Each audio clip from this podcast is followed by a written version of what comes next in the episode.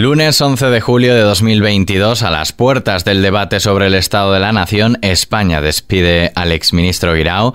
La EMA recomienda la cuarta dosis a los mayores de 60 y lo peor de la ola de calor está por llegar. Noticias con Daniel Relova. Este lunes, el exministro de Cultura y Deporte, José Guirao, ha fallecido a los 63 años en su domicilio de Madrid a consecuencia de un cáncer que le fue diagnosticado hace 16 meses. Autoridades y representantes del mundo de la cultura han expresado su pesar y han destacado su labor como gestor cultural y su talante conciliador.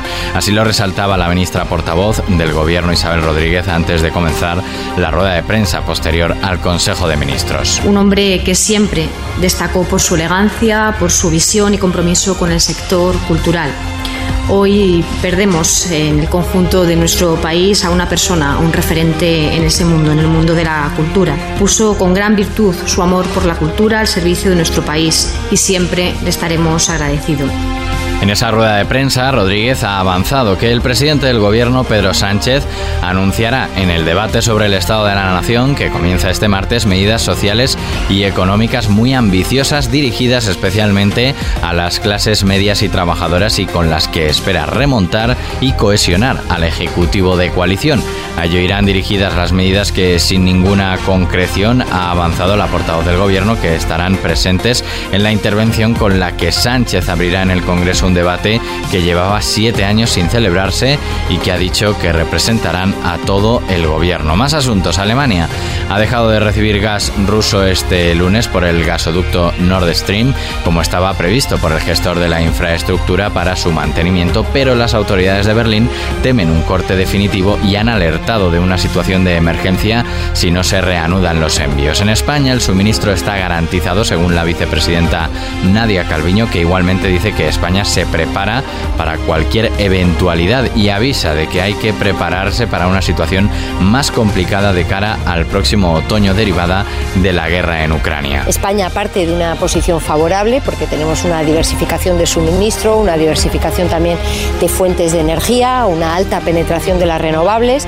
tenemos capacidad de almacenamiento, eh, pero está claro que el conjunto de la Unión Europea tiene que prepararse para eh, hacer frente a, a cualquier escenario en este contexto tan incierto la vicepresidenta española de Asuntos Económicos también ha valorado que España sea el primer país en aprobar una contribución financiera al nuevo fondo fiduciario del Fondo Monetario Internacional para la resiliencia y la sostenibilidad. Calviño ha subrayado que es muy importante en este momento mantener la estabilidad financiera a nivel global y para ello las instituciones multilaterales, ha añadido, juegan un papel fundamental.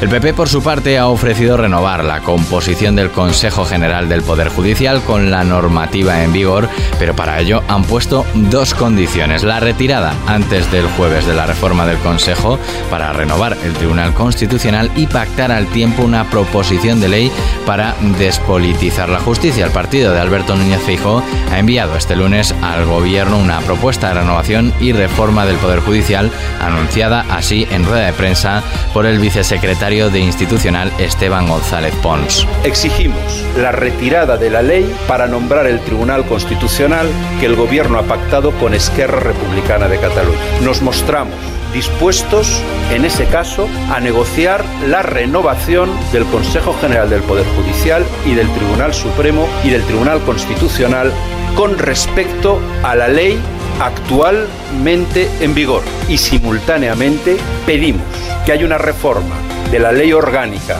del Poder Judicial que garantice la regeneración y la reforma del modelo de elección del Consejo General del Poder Judicial. Más cosas, la ola de calor alcanza mañana su momento álgido. El gobierno alerta de la llegada de la segunda ola de calor en menos de un mes que durará más de cinco días y dejará temperaturas altas también durante la noche. Por ello, llama a extremar la precaución. Escuchamos a la vicepresidenta tercera del gobierno y ministra para la transición ecológica y el reto demográfico, Teresa Rivera. Advertencias, por tanto, de cautela, tanto desde el punto de vista de la salud de las personas más vulnerables y en general de la protección de los ciudadanos en su conjunto, advertencias frente al riesgo de incendios, prudencia con respecto al consumo energético. Y seguimos hablando de salud. La Agencia Europea del Medicamento ha recomendado comenzar ya con la administración de la segunda dosis de refuerzo de la vacuna contra la COVID-19 en mayores de 60 años y personas vulnerables de cualquier edad, así como continuar con una quinta dosis en otoño. Seguimos ahora con los papeles de Uber. La compañía estadounidense trató de explotar la rivalidad entre Madrid y Barcelona. Fue durante 2014 coincidiendo con su llegada a España y su objetivo era crear un desafío entre Cataluña y el gobierno nacional, dada la oposición que estaban encontrando en su campo de pruebas la ciudad condal. Así lo recoge la información publicada hoy por el país a raíz de los documentos filtrados al diario británico The Guardian. Y ya tenemos día del cómic y del TVO. El Consejo de Ministros ha acordado a propuesta del ministro de Cultura y Deporte la declaración del 17 de marzo como Día del Cómic y del TVO para reconocer el peso de su historia y su importancia en el contexto actual Así lo ha indicado el titular de esta cartera, Miquel Iceta, que ha recordado en la rueda de prensa posterior al Consejo que los cómics son a menudo la puerta de entrada a nuevos lectores y que se trata de un sector pujante y al alza. Y terminamos con el disco más icónico de Michael Jackson.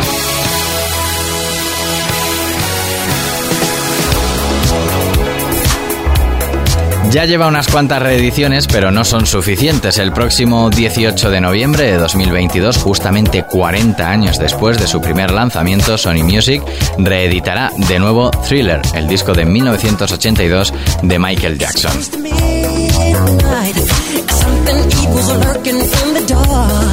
El doble disco incluirá el álbum original y un segundo disco con temas inéditos en los que participó Michael para Thriller, según declara la misma discográfica. Los detalles del lanzamiento se anunciarán próximamente. Y con el rey del pop terminamos este podcast de XFM Noticias. La actualidad sigue puntual en los boletines horarios de XFM. Hasta mañana.